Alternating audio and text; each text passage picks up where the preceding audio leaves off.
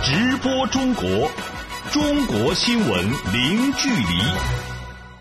这里是直播中国节目，听众朋友你好，我是张俊。到了周末，我们的节目主要用来为您盘点一下过去一周里的重要新闻。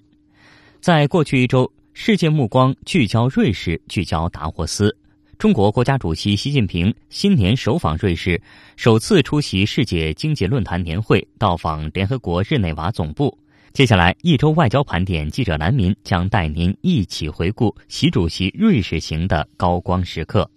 穿梭在达沃斯会议中心，一个明显的感受就是耳旁会经常听到“你好”的中文问候，随时随地都会碰到中国面孔。中国元素在今年的达沃斯占了重头。十七日上午。中国国家主席习近平的主旨演讲拉开了二零一七年达沃斯论坛的大幕。这是最好的时代，也是最坏的时代。英国文学家狄更斯这样描述工业革命发生后的世界。今天，我们也生活在一个矛盾的世界之中。今天，我想从经济全球化问题切入，谈谈我对世界经济的看法。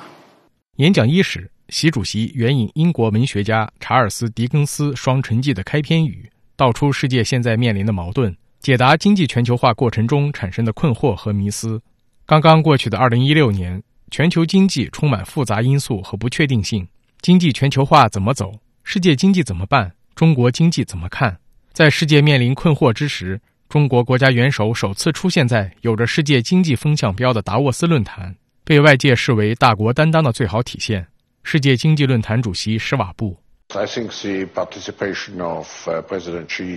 我认为习近平主席此次参加达沃斯论坛和本次论坛的主题“应势而为，勇于担当”尤为相关。我相信习主席会在论坛期间展示中国在国际事务中是如何应势而为、勇于担当的。在全篇六千多字、题为“共担时代责任，共促全球发展”的演讲中。习主席引经据典，妙语连连。他引用诗句“干瓜爆苦地，梅枣生荆棘”，指出经济全球化确实带来了新问题，但不能就此将其一棍子打死，而是要适应和引导好经济全球化，消除其负面影响。为此，习主席开出了一副中国药方：我们要坚定不移发展开放型世界经济，在开放中分享机会和利益，实现互利共赢。我们要下大气力发展全球互联互通，让世界各国实现联动增长，走向共同繁荣。我们要坚定不移发展全球自由贸易和投资，在开放中推动贸易和投资自由化、便利化，旗帜鲜明反对保护主义。打贸易战的结果只能是两败俱伤。上述观点和主张得到全场近一千五百名与会者的广泛赞同和回应。新加坡李光耀公共政策学院院长马凯硕表示：“He gives an open, inclusive vision。”习近平主席为我们描述了一个开放的、包容性的愿景，这不仅有利于中国，也有利于世界。这些表述与美国当选总统特朗普的言论恰好相反。特朗普总是在反复强调美国是第一位的。中国则表示，我们要增长，还要跟你们一起增长，这非常了不起。在论及中国的发展时，习主席引用大量详实数据，深刻阐明：观察中国发展，要看中国人民得到了什么收获，更要看中国人民付出了什么辛劳；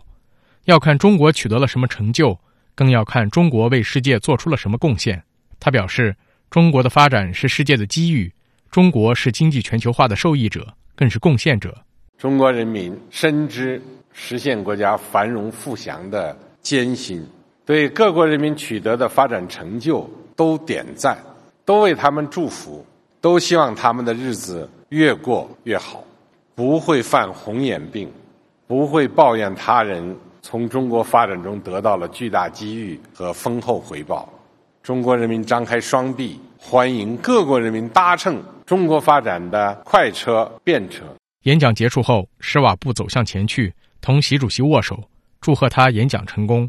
施瓦布表示，习主席到访世界经济论坛年会并发表演讲，向世界传递了重要信息，注入了正能量，具有重大的历史意义。We are living in a global interdependent world. 全球化是多方共赢的。作为人类，我们有着共同的命运。所以您的承诺对于一个创新、开放、公平、包容的社会是非常重要的。我知道中国有中国梦，中国梦和世界梦是相通的。让我们也拥有一个创新、开放、包容的世界之梦。在当天的演讲中，小智治世，大智治治，大道之行也，天下为公；激励之所举，则无不胜也；众志之所为，则无不成也。等名句被习主席援引，用来阐述他对全球治理体系变革的看法。而在一天后的日内瓦万国宫，习主席进一步向世界阐述了构建人类命运共同体的理念。他指出。人类正处在大发展、大变革、大调整时期，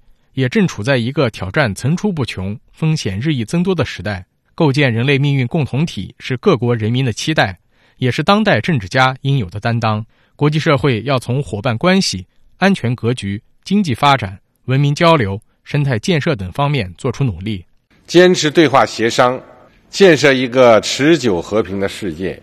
坚持共建共享。建设一个普遍安全的世界，坚持合作共赢，建设一个共同繁荣的世界；坚持交流互鉴，建设一个开放包容的世界；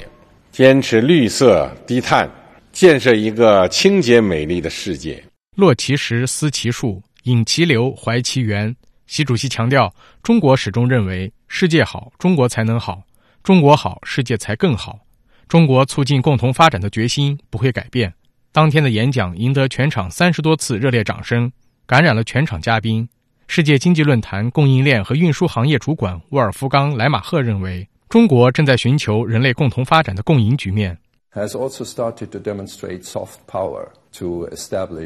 中国在经济领域之外，也在向世界证明它的软实力，比如建立了道义和信用度，比如说“一带一路”。中国在用一种可以双赢的方式看待世界。我认为下一阶段中国的行动会超越经济利益层面，这就是领导力。短短三天行程，习主席在多个国际场合展现出的大国担当和领导力，给国际社会留下了深刻印象。美国《华盛顿邮报》引述美国智库彼得森国际经济研究所前所长弗莱德·伯格斯坦的话说：“如果五年以后、十年以后回头再看，你们会说这是一个转折点。”就是从这时起，中国向全球领导者的方向迈进。记者蓝明北京报道。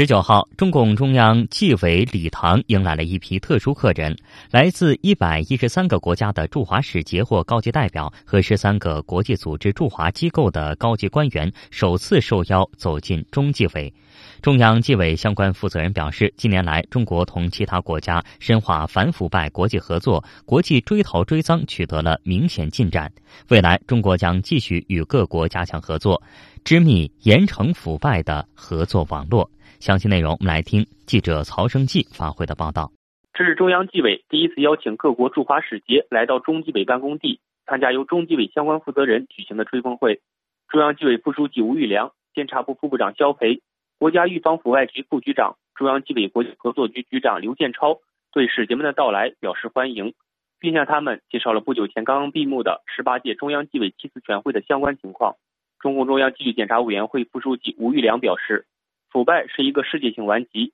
同样也是国际社会面临的共同问题，需要长期不懈的坚持和努力。为了继续保持遏制腐败高压态势，加强党对反腐败工作的统一领导，实现对行使公权力的公职人员监督权覆盖，中国出台了国家监察体制改革试点方案，现在北京、山西、浙江开展试点，未来将成立国家级、省级、市级和县级监察委员会。监察部副部长肖培表示，这是中国的重大政治体制改革。因为这项改革的根本目的是在于加强中国共产党对反腐败工作的统一领导，设立国家监察委员会，构建一个集中统一、高效权威的国家监察体系，实现对行使公权力的公职人员的全面覆盖。这是我们国家监督体系的一个重大的顶层设计。肖培表示，全国人大常委会目前已经启动立法程序，将行政监察法修改为国家监察法。在试点取得经验的基础上，将在全国推开这项改革。近年来，中国在惩治国内腐败问题的同时，还积极加强同其他国家在反腐败领域的合作。国外追逃追赃工作取得显著进展。国家预防腐败局副局长、中央纪委国际合作局局长刘建超表示，中方主张以平等互利、尊重差异、注重实效的原则开展反腐败国际合作。在此原则下，中国开展了卓有成效的反腐败国际合作。那么，二零一四年以来，我们先后从九十多个国家和地区追回外逃人员两千五百六十六人，其中国家工作人员四百一十人，那么百名红通人员三十七人，追回的赃款达到了八十六亿元人民币。追逃追赃工作卓有成效的开展，切断了腐败分子外逃的后路，也避免了这些人给逃亡国带来危害。在追逃追赃过程中，我们得到国际社会。世界各国广泛的支持和配合，我们对此表示衷心的感谢。刘建超表示，中国愿与世界各国加强务实合作，相互支持、相互协助，织密惩治腐败的合作网络。中国主张发挥联合国反腐败公约在反腐败国际合作中的主渠道作用，落实好二十国集团等框架下各国领导人达成的一系列重要共识，促进全球经济增长和可持续发展。记者曹胜吉报道。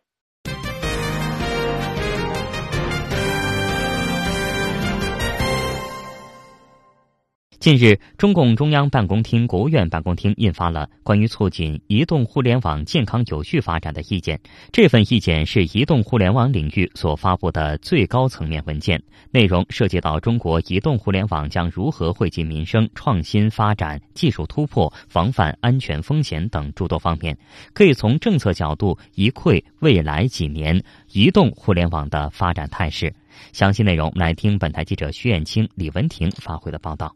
数据显示，截至二零一六年六月，中国拥有全球最大规模的手机网民六点五六亿。同时，中国移动互联网应用商店的 APP，也就是应用程序数呢，是超过六百五十万款，分发规模超过一点五万亿次。中国老百姓用一部手机就可以搞定支付、购物、出行、餐饮、外卖。电影、购物、导航等诸多服务。北京的孙先生认为，在享受移动互联网带来便利的同时，还有一些服务体验希望得到改善。因因为我每天上下班，然后在这个地铁呢，每一每号线和每号线它这个信号差距还挺大的。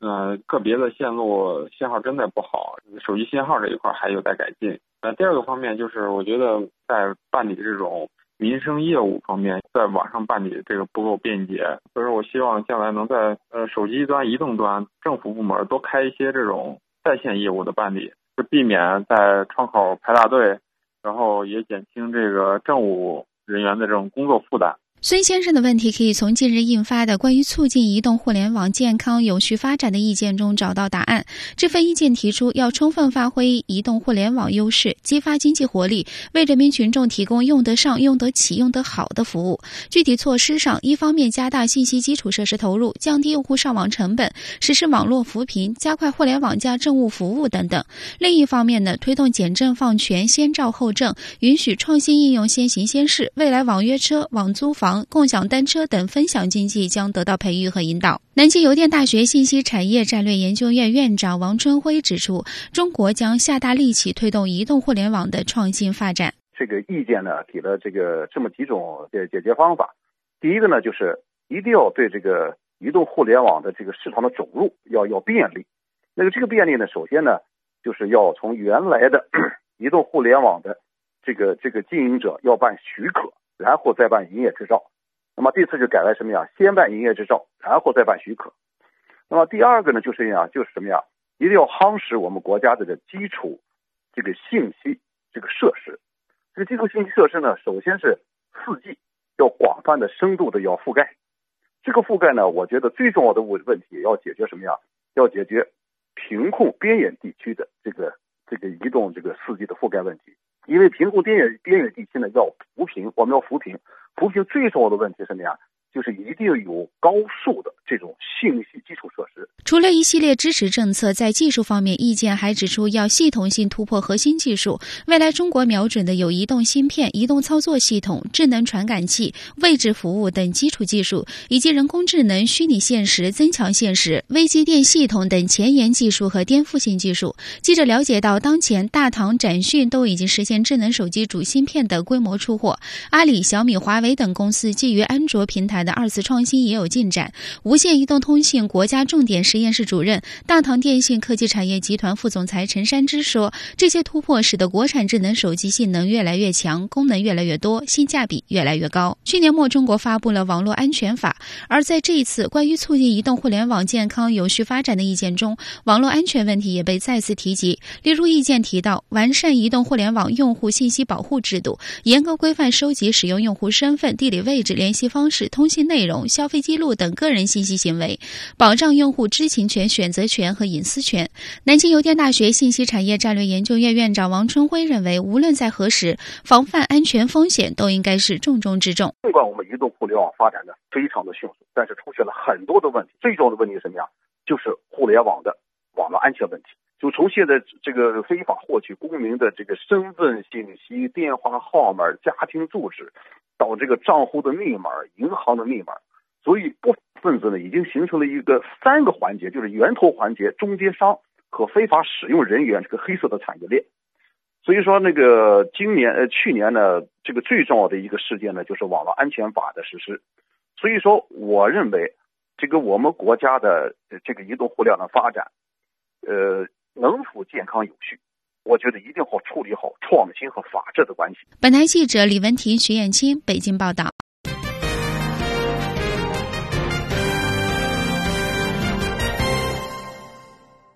本周，中国发射的世界首颗量子科学试验卫星“墨子号”正式交付使用。中国地震局表示，中国国家地震烈度速报和预警工程目前已经进入初步设计阶段，预计在二零一七年年底前上马。中国探索一号科学考察船本周从三亚出发，进行为期两个月的科考工作。下面我们来听记者柳青发回的详细报道。墨子号是由中国完全自主研制的世界上第一颗空间量子科学试验卫星，于二零一六年八月十六号发射升空。本周，墨子号圆满完成了四个月的在轨测试任务，正式交付使用。据了解，墨子号的主要应用目标是通过卫星和地面站之间的量子密钥分发，实现星地量子保密通信，并通过卫星中转实现可覆盖全球的量子保密通信。量子科学试验卫星首席科学家、中国科学院院士潘。建伟介绍说，墨子号可以在千公里外的外太空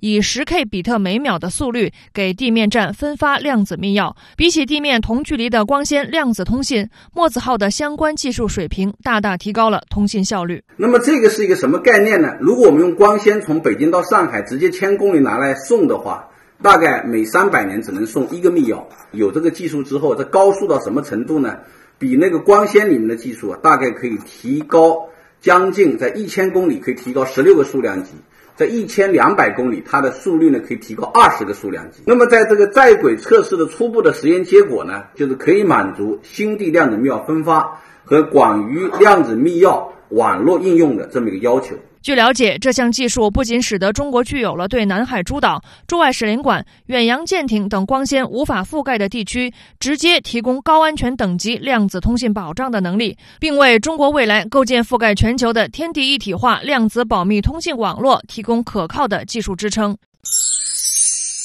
中国地震局本周表示，中国国家地震烈度速报和预警工程目前已经进入初步设计阶段，预计在二零一七年年底前上马。据了解，国家地震烈度速报和预警工程将包括站点观测、数据处理、信息发布、网络和运行保障五大系统。除了能为重点区域提供秒级的地震预警服务，还能在全国范围内实现一至两分钟发布地震基本参数速报信息，二至五分钟发布烈度速报信息。三十分钟至二十四小时持续提供地震灾害评估信息，二十四小时后产出更为丰富的信息产品。为实现这一目标，国家地震烈度速报和预警工程需要在未来投资十八点五亿元，在全国建设一千九百六十个配置测震仪和强震仪的基准站，三千三百零九个配置强震仪的基本站，一万零两百四十一个配置烈度仪的一般站，在包括华北地区、西北地震带、东南沿海地震带、新。将天山地震带的重点区域内，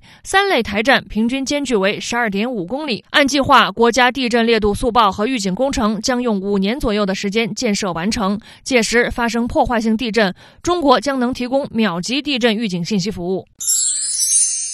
中。国探索一号科学考察船本周从三亚出发，进行为期两个月的科考工作。据了解，此次科考任务按照中国科学院海斗深渊前沿科技问题研究与攻关先导专项及重点部署项目、国家重点研发计划深海关键技术及装备重点专项的任务部署。科考组由中科院深渊科考团队的六十人组成，其中船员二十九人，科考队员三十一人。二零一六年六月二十二号至八月十二号，探索一号科考船采用中国自主研发的海斗号无人潜水机，成功深潜达一万零七百六十七米。这是中国海洋科技发展史上首次综合性万米深渊科考活动，标志着中国深海科技正式进入万米时代。本台记者柳青综合报道。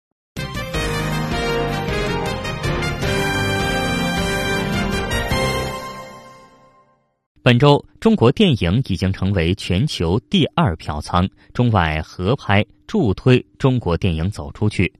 原版刷印《青赤修大藏经》回归故宫，加拿大归还中国古建木雕及鱼化石。更多内容来听本台记者林维为您带来的一周文化盘点。十七号，故宫迎来原版刷印《青赤修大藏经》。这是中国现存于世唯一一部完整的官刻大藏经木质经版。大藏经是佛教经典的总集，简称为藏经，又称为一切经，有多个版本。清赤修大藏经始制于清雍正十一年，至乾隆三年竣工，雕成经版七万九千零三十六块。经版初刻完成后，存于故宫武英殿内，后历经劫难，几经辗转。二零零九年，有关方面启动了青赤修藏经文物保护项目。据修复项目委员会首席专家严藏法师介绍，大藏经经版每块重四点五公斤，全部经版总重三百六十吨，光清点工作就历时两年有余。走了这个全球四十多个国家和地区的博物馆，今天呈现给社会各界，能够再次焕然一新的面貌回到故宫啊！完全可以负责任地说，它和乾隆五年初刻初印本的原貌和内容是一模一样的。此次原版刷印的《清赤修大藏经》由国家图书馆出版社正式出版，仅刷印八十部。目前，故宫获捐的这套藏经暂时存放在故宫图书馆，今后条件成熟或将对公众开放阅览。另一条关于文物的消息也让人可喜可贺，即从加拿大回归了中国的流失文物。二零一五年一月，加拿大文化遗产部联系中国驻加使馆，告知查扣了一对中国古建筑木雕。中国国家文物局组织专家进行鉴定，确定该文物为十九世纪中国云南南传上座部佛教流行地区佛寺的建筑构件。中方遂请加方根据相关国际公约返还文物。二零一六年十二月，加方完成了归还的法律手续。同时完成归还法律手续的，还有一件二零零九年查扣的二点二亿年前的中国鱼龙化石，以及一件二点五亿年前的中国三叠纪鱼骨化石。当地时间十八号，向中方归还文物的交接仪式。在加拿大举行，中国古建木雕及鱼化石完璧归赵。最后来关注电影方面的信息。本周，记者从首届中国国际电影工程技术产业论坛上获悉，中国已经成为全球第二大电影市场，且中国电影产业与国际电影工业及资本的结合已经越来越紧密。二零一六年，中国获准立项的合拍故事片达八十九部，再创历年合拍片立项数目的新高。在二零一六年国产片票房排行榜前十名的影片中，《美人鱼》《湄公河行动》《澳门风云三》等八部电影均为合拍片，而几部备受关注的好莱坞大片。包括《谍影重重五》和《血战钢锯岭》背后，则有中国投资者的身影。正在全球热映的中美合拍片《长城》，目前已收十二亿人民币票房。该片导演张艺谋表示，如今国际资本也放心将导演的权利交到中国人手中。如果《长城》成功，好莱坞就会来中国找王艺谋、李艺谋，我慢慢的打开一个缺口。那这条路如果再多一点的话，我自己觉着是更厉害的一条路。就是文化走出去，就是我们从我们的博物馆文化，我们从我们的高大上的一种，只是在学院殿堂上的这种文化，我们走入寻常百姓家。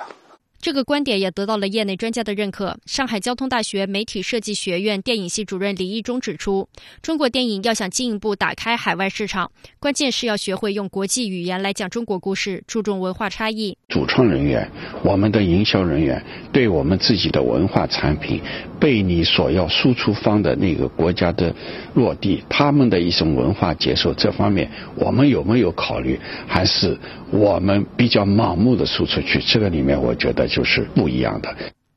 记者林威北京报道。直播中国，中国新闻零距离。听众朋友，您现在正在收听到的是直播中国节目。接下来，我们来关注过去的一周经济盘点。本周，中国公布多项二零一六年经济数据，国内生产总值约七十四点四一万亿元人民币，同比增长百分之六点七。中国国家外汇管理局表示，去年外汇流出压力缓解。中国商务部称，愿与美方妥善处理双边经贸关系出现的问题和分歧。中国出台政策，进一步扩大开放，吸引外资。有关情况，我们来听本台记者任杰带来的一周经济盘点。本周，中国经济去年的多份重要成绩单公布。中国国家统计局局长宁吉喆二十号表示，据初步核算，二零一六年中国国内生产总值约为七十四点四一万亿元人民币，同比增长百分之六点七。其中，前三个季度国内生产总值同比增长均为百分之六点七，第四季度增长达到百分之六点八。这样的发展速度实现了“十三五”的良好开局。二零一六年，坚持稳中求进工作总基调，坚持新发展理理念。以推进供给侧结构性改革为主线，适度扩大总需求，坚定推进改革，妥善应对风险挑战，引导形成良好社会预期，国民经济运行缓中趋稳，稳中向好，实现了“十三五”良好开局。宁吉喆表示，总的来看，中国发展的质量和效益在提高，产业结构优化转型。去年全年，中国居民人均可支配收入约二点三八万元人民币。扣除价格因素，实际增长百分之六点三。钢铁、煤炭行业圆满完成全年去产能任务，商品房库存水平持续下降。针对中国经济是否存在脱实向虚的问题，宁吉喆回应说，在某些方面和领域存在。近几年，中国不断加大金融为实体经济服务的力度，采取了一系列措施。我们还要继续的防止市场上的过度的波动可能存在的这个潜在的风险的现象。把这个实体经济啊做得更加扎实，我们要通过调结构、转方式、促改革来促进我们的三次产业更好的发展。服务业与工农业紧密的结合，服务业与人民生活紧密的结合，使我们实体经济啊继续不断壮大。除了中国宏观经济表现，有关人民币汇率走势和中国资本流动状况也备受关注。中国国家外汇管理局新闻发言人王春英十九号介绍了去年中国的外汇收支情况。他表示，二零一六年全年银行结售汇逆差二点二五万亿元人民币，银行代客涉外收付款逆差二点零二万亿元人民币。企业偿债进程缓慢，融资需求回升，企业个人在境内持有的外汇存款上升。去年四季度跨境资本流出压力总体低于年初水平。二零一六年全球经济复苏依然是缓慢的，国际金融市场波动加剧，我国经济总体是缓中趋稳，稳中向好，经济运行保持在合理区间。总体来看，可以给个结论：二零一六年。我国跨境资金流出压力有所缓解。去年，中国外汇储备出现连月下降的局面，截至年底，外汇储备降至三万亿美元的关口，相比外汇储备最高峰时的近四万亿美元，有显著缩水。王春英表示，二零一六年全年外汇储备余额下降三千一百九十八亿美元，比二零一五年降幅明显减少。从对外支付能力和债务清偿能力看，中国目前的外汇储备规模仍十分充裕。近年来，随着中国企业和个人经济实力的增强，民间部门多元化配置资产的需求必然增加，这是一个藏汇于民的过程。未来，中国外汇储备仍将围绕合理区间上下波动。面对今年可能出现的两到三次美元加息的预期，王春英表示，当前中国经济发展状况、金融市场稳健程度和社会稳定性在全球范围内仍是表现良好的，在应对美联储加息冲击中具有一定的优势。随着美国新任总统特朗普上台执政，因其此前发表过一系列针对中国的不友好的和涉及贸易保护主义的言论，外界猜测和担心中美之间可能将爆发贸易战。对此，中国商务部新闻发言人孙继文十九号回应说：“中美建交三十多年来，双边经贸从无到有，从小到大，已经形成你中有我，我中有你的利益交融格局。中美贸易额从一九七九年的二十五亿美元增长到二零一六年的五千一百六十九亿美元，增长了二百一十多倍。中美经贸合作合则两利，斗则俱伤。中方愿与美国新一届政府继续推动两国经贸关系稳定健康发展。”二零一五年，美中双边贸易和双向投资为美国创造了大约两百六十万个就业岗位，为美国经济增长贡献了两千一百六十亿美元，相当于美国国内生产总值的百分之一点二。中国商品出口到美国，使美国物价水平降低了一到一点五个百分点。我相信，中美双方能够通过对话和合作，妥善处理双边经贸关系出现的问题和分歧。我们愿意美国的新一届政府携手合作，继续推动中美经贸关系稳定健康的发展，为两国人民带来福祉。中国国务院日前印发关于扩大对外开放、积极利用外资若干措施的通知，对进一步做好利用外资工作作出部署。具体来看，扩大对外开放方面，措施共有七条，包括修订外商投资产业指导目录及相关政策法规，放宽服务业、制造业、采矿业等领域外资准入限制。中国制造二零二五战略政策措施同等适用于外资企业，鼓励外商在制造业领域加大投资，优化结构。支持外资以特许经营方式参与基础设施建设等。记者任杰，北京报道。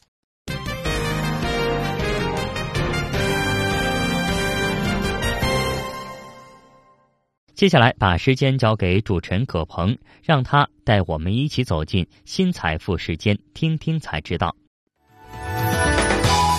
肯德基是我们的了，麦当劳也是我们的了，能给大家带来哪些新口味吗？各位好，这里是新财富时间，听听才知道，我是葛鹏。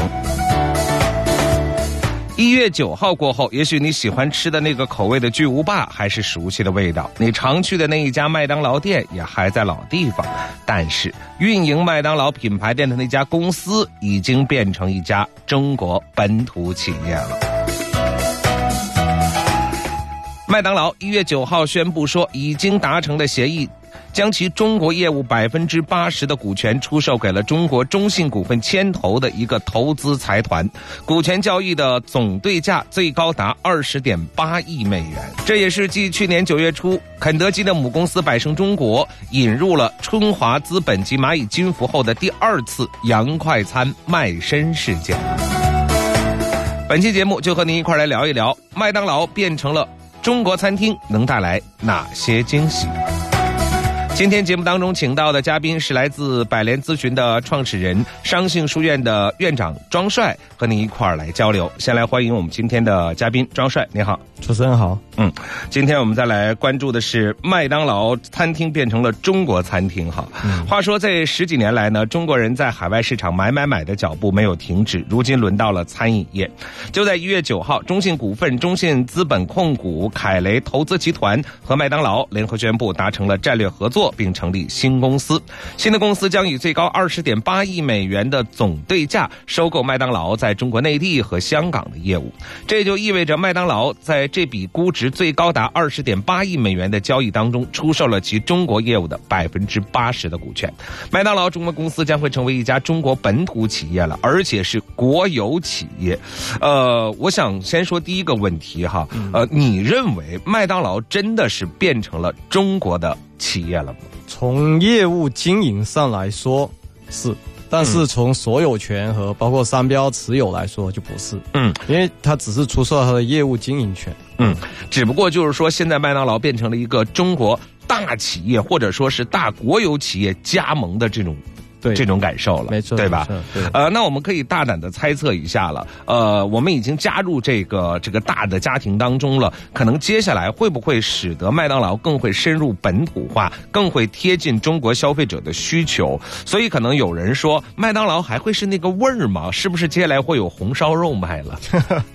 因为这可能性还。也是看市场的变化，因为其实麦当劳和肯德基这十年来吧，应该是就近十年来，它的变化也是很厉害的。嗯，对，包括它在除了中国本土的变化，在泰国啊各个市场都迎合当地的口味。因为我们知道这个餐饮业本身本土化的程度就很明显。嗯啊，那麦当劳我们知道现在像什么老北京猪肉卷啊，这个都都已经出来了。嗯，对吧？是很早就出来了。那卖身之后呢？我觉得也会有可能在菜色上有更多的调整，但我们知道麦当劳本身是呃美国的快餐，嗯，对它本身有美国的这个文化印记在里面，哪怕它经营权变了，但它的这个文化底蕴和品牌的这个形象还不会有不会变太厉害。嗯嗯，也就是说，其实就是刚好还有那百分之二十在麦当劳手中的股权，对，对他可能更多的是把控于这个麦当劳，不要真正变成了一个中国的快餐形式哈。嗯，当然我们要说，所有的事情可能有两面性，大家在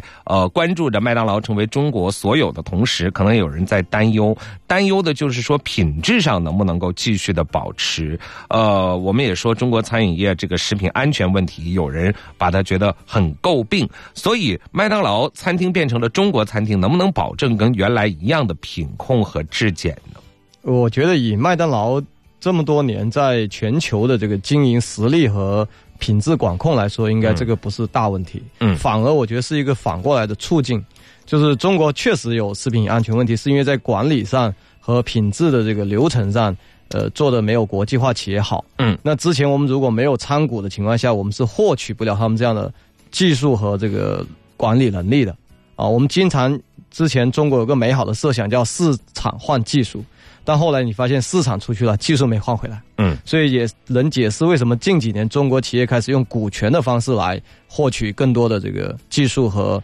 管理的经验和方法，嗯。嗯，所以接下来可能我们呃有些东西可能并不要那么的。多虑哈，包括这种品控或者质检，其实会一直以来能够继续保持下来。包括这么多年，呃，麦当劳或也好，肯德基也罢，与中国的这个。企业的合作其实还是一直以来的，它也不是说这个鸡肉和这个面包就是从国外引进来的，也都是在当地对本土化当地进行采购的哈。不过想一想，曾经雄心勃勃的麦当劳，在一九九零年深圳开设第一家快餐店以来，截止到二零一六年年底，已经在中国内地开设两千四百多家门店了。而且啊，在二零一六年还提出未来五年在中国要再开一千三百家的新店面，使中国成为其全球第二大市场的宏伟目标。但是这种目标提出不久，就做出了这样一个整体出售中国内地与香港门店的这个特许经营权的安排，到底会是为什么呢？稍后我们和各位一块儿探讨。欢迎各位的回来，这里是新财富时间，听听才知道，我是葛鹏。今天我们的嘉宾是百联咨询的创始人、商信书院的院长庄帅，我们一块儿接着聊麦当劳变成了中国餐厅，为什么他要出售中国业务？呃，麦当劳在大家印象当中啊，永远有着队伍，长长的队伍可排。特别是再往前早几年看的话，可能有很多的小伙伴梦想着，就是有一天开一家麦当劳餐厅，总觉得这么大的客流量以及不算低的价格，一定是能赚钱的。但是呢，麦当劳的首席执行长在接受采访的时候说呀，自麦当劳在二十世纪九十年代初进入中国市场以来，中国业务面临的竞争其实是愈发激烈，复杂性是越来越大的。那是不是说麦当劳已经不敢再面对于中国的市场而把中国的业务出售呢？嗯，也可以有这么说，因为中国的餐饮跟全球的餐饮的复杂程度不太一样。嗯，那我们去过美国就知道，这个美国从东海岸吃到西海岸。都是那个汉堡，都是那个披萨，对吧？但在中国不是，中国云南菜跟广东菜和湖南菜差异就非常大，对，所以呢，本标中国本身餐饮业的标准化程度在最初的时候是不够的，就九十年代到两千年是不太够的。但随着中国的这个管理能力的提升和国际视野的拓展，人才的这个成长，中国的餐饮业开始从区域化的一些呃品类开始实现标准化，比如我们说东北菜。对，在深圳的标准化就做得非常好，然后上海的还有一些粤菜标准化也做得不错，就是这个时候就会打击到快餐，就是洋快餐本身的发展。啊，那麦当劳的价格我们知道，从九十年代可能一个汉堡二十二十八块钱一个，到现在已经跌到五块钱，一个套套餐只要十五块钱，嗯，成本在上涨，但是呢，售价在下降，那它的这个收益肯定就比较让人担忧了。嗯，我们从这个报表财报也可以看到，它实际上在去年的三季度，全球的增长才百分之三点五，然后利润的增长才百分之二点六，就十二点。八亿美元这样，那考虑到他开店，因为他在中国的店都是直营的，就自己去开的，那基本上算下来就是一个亏损的一个状态。嗯嗯，而且现在你会发现了没有，就是在全球各地哈，或者是有这个大的知名的这种有自己的所谓的呃 IP 的这样的一些餐饮行业。不单单包括餐饮哈，都开始慢慢注重所谓的轻资产。对，呃，就是感觉我只要输出我的知识产权，输出我的相应的品牌，就可以换取利益。所以你看，呃，这个亚洲这么大的市场，其实是不是也是符合着麦当劳、呃或者肯德基等等向轻资产转移的这种趋势呢？这个算是商业社会的一个。呃，自就是一个趋势。这个趋势其实我们如果早期看《资本论》就知道，和《国富论》就知道，就整个的商业社会在重资本的情况下，它会建立起强大的壁垒和竞争的优势，对吧？不管是万达还是麦当劳。嗯。但是随着后续的发展，它有可能这种大型商业很难竞争过轻量资本和这个效率更高的个人甚至是个个体，对吧？啊，那这个时候你会发现。他自己会逐渐的、逐渐的转变成为服务商，嗯啊，那这个在 IBM 身上已经发生过了。他把电脑的业务全部剥离，那最后他是提供集成业务服务，对吧？那在餐饮业目前来看，麦当劳和百胜的这个肯德基也在走向这个路子，因为他们本身的品牌影响力很够，嗯，他们本身的这个管理经验很强。那这些输出是可以获取巨大的收益的。嗯，哦，那其实万达也在做这样的调整。是，对。而且你会发现，这样的调整之后，呃，对于整个这个自己的利润，并没有发生那些意想不到的变化，所以很多人就会觉得，这样的轻资产啊，一定是未来能够更好的实现自己长期稳定增长的一种趋势哈。也算社会的一种商业社会的一种分工吧。嗯，就是我们知道资本原来是说句不好听叫血腥的，嗯，对吧？它以剥削，呃，劳苦大众，嗯，为己任来获取收益的。但如果这种剥削一旦，呃，很难再形成的时候，就你发现人力成本很高了，高过它的本身的经营成本的时候，嗯，它就需要成为一种一个大脑一样的，它输出的是品牌和服务，那最后去做事的人。就像开这个店的人，他能够获取更大的收益。嗯，但是单个个体获取的大收益给到回给到小回报给到总部，但是这些这些小个体假设有几万几万个。那他最终获取的回报反而比他自己去经营要大得多。嗯嗯，所以可能我们要说的是，有人说，呃，为什么呃麦当劳希望能够成为第二大全球的市场，呃，仅次于美国和日本排名第三的中国市场，他们愿意放弃这块肥肉？其实我们仔细想来，其实这块。肥肉在他们眼中依然还是肥的，只是他们换了一种方式来吃这个肉。对，嗯，是的，呃，所以说我们看到，呃，我们变成了这种轻资产，呃，变成了他们其实并没有放弃中国的这块肥肉，但是从另一个方面，他们可以减少自己的财务压力，呃，而且我们看到，呃，在这个快餐行业当中，这个市场当中，其实也在发生着很多的变化，所以他们可能不会说，呃，在全情的去呃迎战这个市场。而是更好的去呃把这个市场能够培育好，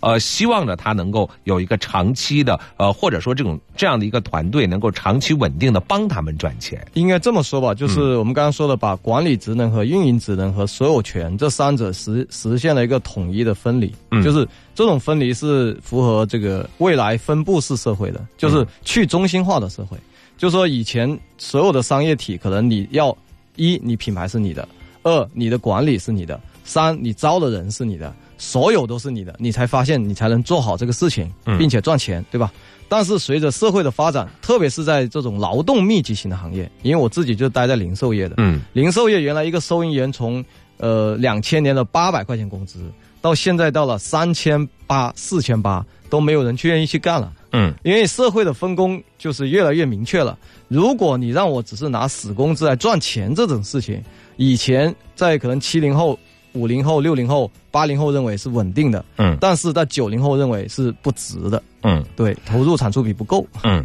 所以啊，说到这儿，我们来看看我们的互动平台当中大家是怎么样说的吧。我们有位听众三三说，在这笔交易当中啊，每家门店对应的价值约有七十多万美元呢。而在当前洋快餐市场面临增长瓶颈的呃前景之下，其实麦当劳是卖了一个好价钱的，你怎么看？我觉得这个价钱真的是很值。啊！对，就是从哎，是咱们值还是麦当劳值？呃，麦当劳值，麦当就是麦当劳先是在中国赚了二十六年的钱，嗯，对，这个可能亏损也就是这五年的事情，嗯，但前面都是赚的，嗯，然后呢，在这个亏损的状态下，他还能够把自己的这个重资产，我们说的是重资产，重资产包括店面、包括人员、包括机器，对吧？嗯、那这些东西是不断的贬值的，对，它不是增值的。嗯，那要让它增值，只能是在这个消费越来越多的情况下才行。嗯，对，它资产本身是不会增值。嗯，OK，那这个时候还能卖出这个价格，我觉得真的是很能卖。嗯，卖的很好，卖的非常不错的一个价了。时机也很好。嗯，当然了，我们也看到有一些朋友也在说哈，这边有个叫米小姐的，她说麦当劳说出售的只是二十年的经营权，那二十年之后呢？这个就是他们我为什么说他卖的好的地方，嗯、它并不是出售他的所有权，嗯，连品牌的对价也没出来。嗯，我之前有个说法叫麦当劳一夜之间三点六万家店全烧了，嗯，它能在一夜之间建起来，嗯，因为他的品牌估值就已经远远超过他店铺的价值，嗯，所以二十年之后坐下来再谈，嗯。对，所以说二十年之后的事儿，我们可能真的要等到二十年后。不过呢，这也是麦当劳精明之处，它留给了自己一个可以腾挪转移的余地。说不定二十年后，这个市场又发生了翻天覆地的变化，人家立马收回来了，不给你了。没错。哎，好，呃，稍后回来我们要跟大家说哈，有人说中国经济增速在放缓，劳动力成本在上升，而消费升级带来的本土餐饮企业也在崛起，所以啊，有垃圾食品之前的洋快餐逐步退出中国市。市场也可能是一个必然性，那么我们要接着问问呢，大家的也和各位一块聊一聊的，是不是接下来会有更多的洋快餐会被卖掉呢？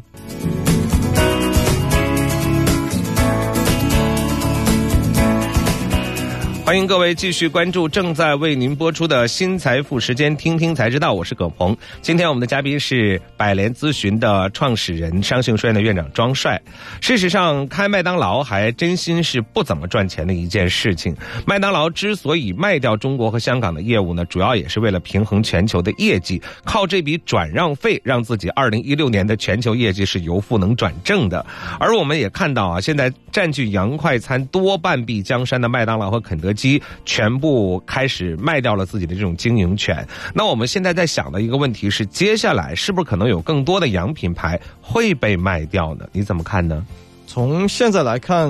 呃，麦当劳跟肯德基算是旗帜吧，嗯、就是洋品牌在中国的旗帜。那除去他们这两家之后，可能剩下的就必胜客喽、德克士喽，就屈指可数。是，才可以这么说，屈指可数。那我觉得应该是有两个出路，一个出路呢就是。呃，找中国的本土企业再接手，对吧？嗯、那我们也知道阿里为什么要去买这个肯德基，是因为他想把自己的支付宝形成垄断性的这个地位，来推进它的移动支付。那中信和凯雷要卖，是因为接下来他们的这个购物中心的战略，呃，麦当劳也是有助于他们在零售业人才和经营上的这个帮助和提升的。嗯啊，包括拓展其他的餐饮企业，对吧？但实际上。其他的洋品牌，像我们说的必胜客也好，还是这个德克士这些也好，嗯，是不是有其他的大型的企业愿意付出这么高的代价来接手他们？这个还很难说。所以他们还有另外一个出路呢，就是继续加快本土化的进程。啊，像我去吃必胜客，他们已经出了这个烤鸭的披萨。嗯，对，那这个是一个出路，因为我觉得想卖可以，但也有人买才行。嗯，对。所以说，其实主要来看接下来啊，这个快所谓的洋快餐的日子会怎么样过。但是其实你看，我们刚才说，可能慢慢的洋快餐会有发生变化。但是其实呢，对于很多的这个国际连锁的洋快餐来说，他们也会把一些新鲜的东西再想办法引入到中国。比如说，百胜中国就在和全球最大的墨西哥的风味连锁餐厅运营商，呃，拥有七千多家门店的塔可贝尔，呃，要宣布哈，在上海要推出中国市场的第一家呃塔可。呃，塔可贝尔的餐厅，而他计划在二零二零年前将在其国际市场的餐厅数增加到一千家。呃，其实呃，中国的这个首家店的开业，可能也是全球扩张的一部分。可能他们并没有放弃这个大的市场，而是希望接下来会把更多的呃，依然能有暴利的这种餐饮引入到中国来。我觉得这是他们呃外美国吧，美国企业的一个很好的经营思路。嗯，就是一方面呢，通过这种。获取暴利的方式来不断的创新，像你我们知道肯德基是卖了，当然东方既白开店却越来越多了，嗯，对吧？这是它基于中国开发出来的一个中式快餐的品牌，东方既白，对吧？嗯，那其实麦当劳应该也有啊，只不过他拿着卖掉的这个亏损的业务的钱，再来做这个更加利润更高的，能跟当年九十年代一样，能高达百分之四十的利润，对吧？那现在已经降到了这个十五。嗯，呃，那除去成本都亏了这样的业务，那我觉得这个是一个。非常值得中国企业借鉴的经营思路。好吧，今天谢谢庄帅来到我们的节目当中，就呃麦当劳呃将特许经营权转卖给中国，呃进行了更多的深入的思考和关注。我们也希望吧，呃在这个中国的快餐行业当中，无论是洋快餐还是中国的本土快餐，都能够为我们的消费者提供一些更好的、更适合我们口味的快餐。呃，快餐不单单要快，其实有的时候营养也是重要的。是的，好嘞，谢谢张帅，也感谢各位的收听。